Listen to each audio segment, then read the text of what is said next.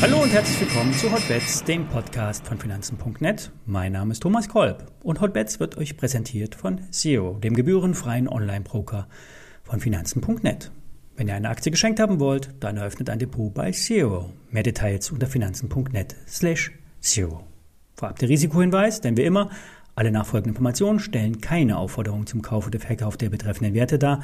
Bei den hier besprochenen Wertpapieren handelt es sich um sehr volatile Anlagemöglichkeiten mit einem hohen Risiko. Dies ist keine Anlageberatung und ihr handelt auf eigenes Risiko. Wir befinden uns mitten in der Berichtssaison und die Enttäuschungen fallen weitaus geringer aus als die Punktlieferungen oder die Übererfüllung der Marktprognosen. Nur bei den Reaktionen bei den jeweiligen Aktienkursen ist es eindeutig. Verfehlungen werden massiv bestraft. Übererfüllung mit einem leichten Plus zur Kenntnis genommen. So ein Fall ist der Stahlhändler Glöckner. Bereits Anfang April hat der Konzern die Investoren vor einem deutlich erhöhten Gewinn gewarnt. Nun ist es so gekommen. Der Gewinn wurde verdoppelt. Der Umsatz auch fast. Hintergrund der positiven Entwicklung ist der Preis beim Stahl. Im ersten Quartal wurden 2,4 Milliarden Euro umgesetzt. Im Vorjahr waren es nur 1,5 Milliarden Euro. Gestiegene Preise führen zwangsläufig zu mehr Umsatz bei, bei gleichbleibender Absatzmenge.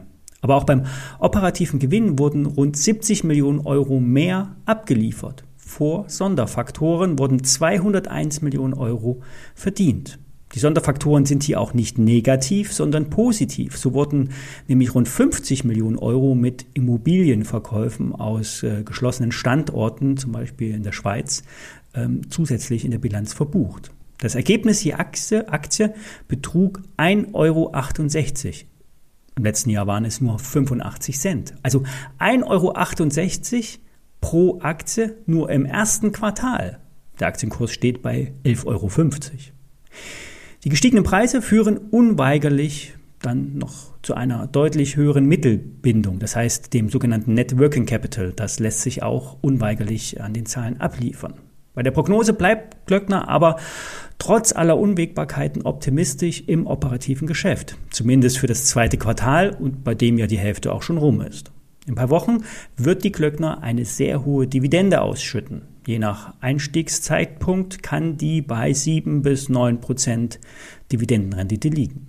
Fundamental betrachtet ist die Aktie spottbillig. Niedriges, einstelliges KGV, hohe laufende Gewinne, Transformation der Geschäftsabläufe, Automatisierung etc.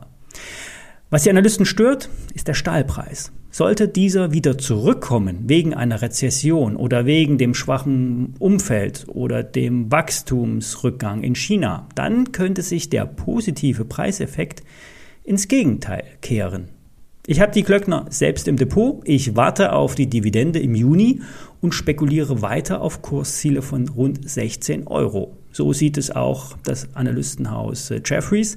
Die Experten sehen für die europäische Stahlunternehmen mit äh, Handlungsaktivitäten, also wie Salzgitter, ThyssenKrupp und Klöckner, ein positives Marktumfeld. Die Deutsche Bank geht von einem vielversprechenden Stahljahr 2022 aus.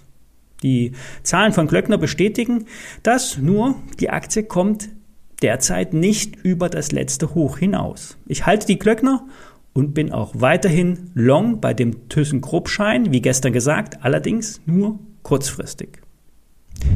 Dann möchte ich noch auf ein paar Hörermails eingehen. Zum einen stelle ich fest, dass ihr oftmals sehr exotische Aktien, vor allen Dingen aus dem Minen- und Batterieumfeld in euren Depots habt.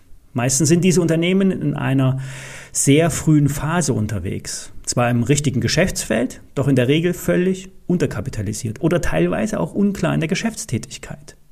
Es gibt generell verdammt viele Aktien, gerade aus diesem angesprochenen Umfeld, die durch professionelle Stock Promotion eine Bühne bekommen. Durch Kapitalerhöhung werden Aktien am Markt verkauft durch dann versteckte Werbeartikel, gefaktes Research oder schlichtweg auch durch Betrug werden die Aktien in den Markt gedrückt. Es gibt in Deutschland professionelle Callcenter, ähm, die Aktien im Drückerkolonnenstil verkaufen. Viele von denen sitzen im Raum Düsseldorf. Selbst ein börsengelistetes Unternehmen kann fake sein. Die Börsen prüfen die Unternehmen im Open Market nicht in ihrer Geschäftstätigkeit. Wenn so eine Aktie in den Markt gedrückt wird durch eine Promotour, dann steigt auch der Kurs um ein Vielfaches bei relativ hohen Umsätzen. Dann wird die neue Perle am Batteriesektor in den Markt gedrückt und dann Provisionen von 20, 30 Prozent vom eingesammelten Geld und mehr verdienen dann die Pusher. Hier agiert ein gesamtes Netzwerk. Dann fällt der Kurs immer weiter. Die Börsenumsätze, die geben dann nach und hier und da gibt es dann noch ein paar aufmunternde Foreneinträge. Am Ende alles Fake. Was ich euch damit sagen will, nur die wirklichen Insider wissen, was wirklich gute Unternehmen sind. Die Perlen zu finden hängt von so vielen Faktoren ab. Und wenn ihr sie findet, dann will jemand, dass ihr die Perlen findet. Thema beendet. Bei den hier angesprochenen Aktien oder Trades versuchen wir immer die fundamentalen Einschätzungen und die Charts aufeinander zu legen. Bei der SAP zum Beispiel ist der Chart gestern und heute schwach. Hier kann es sein, dass der Trade nicht aufgeht und der Schuss nach hinten losgeht. Ob ihr nun die SAP halten sollt oder den Long Trade abbrecht, müsst ihr selbst entscheiden. Ist der Verlust zu hoch? Ist die Position zu hoch? Variante 1, alles verkaufen. Variante 2, Hälfte verkaufen. Oder Variante 3, halten. Die Entscheidung müsst ihr treffen. Bei der Biontech habe ich den kurzfristigen Long Trade vom Montag bereits verkauft.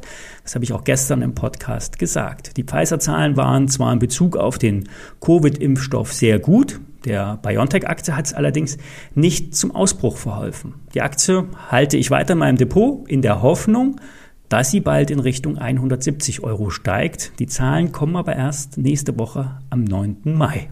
So, ab 20 Uhr sind wir beim Thema Fett alle etwas schlauer und sehen vor allen Dingen, was der Markt dann aus den Aussagen der Fett macht. Bleibt vorsichtig, reduziert das Risiko und seid auch mal nicht investiert.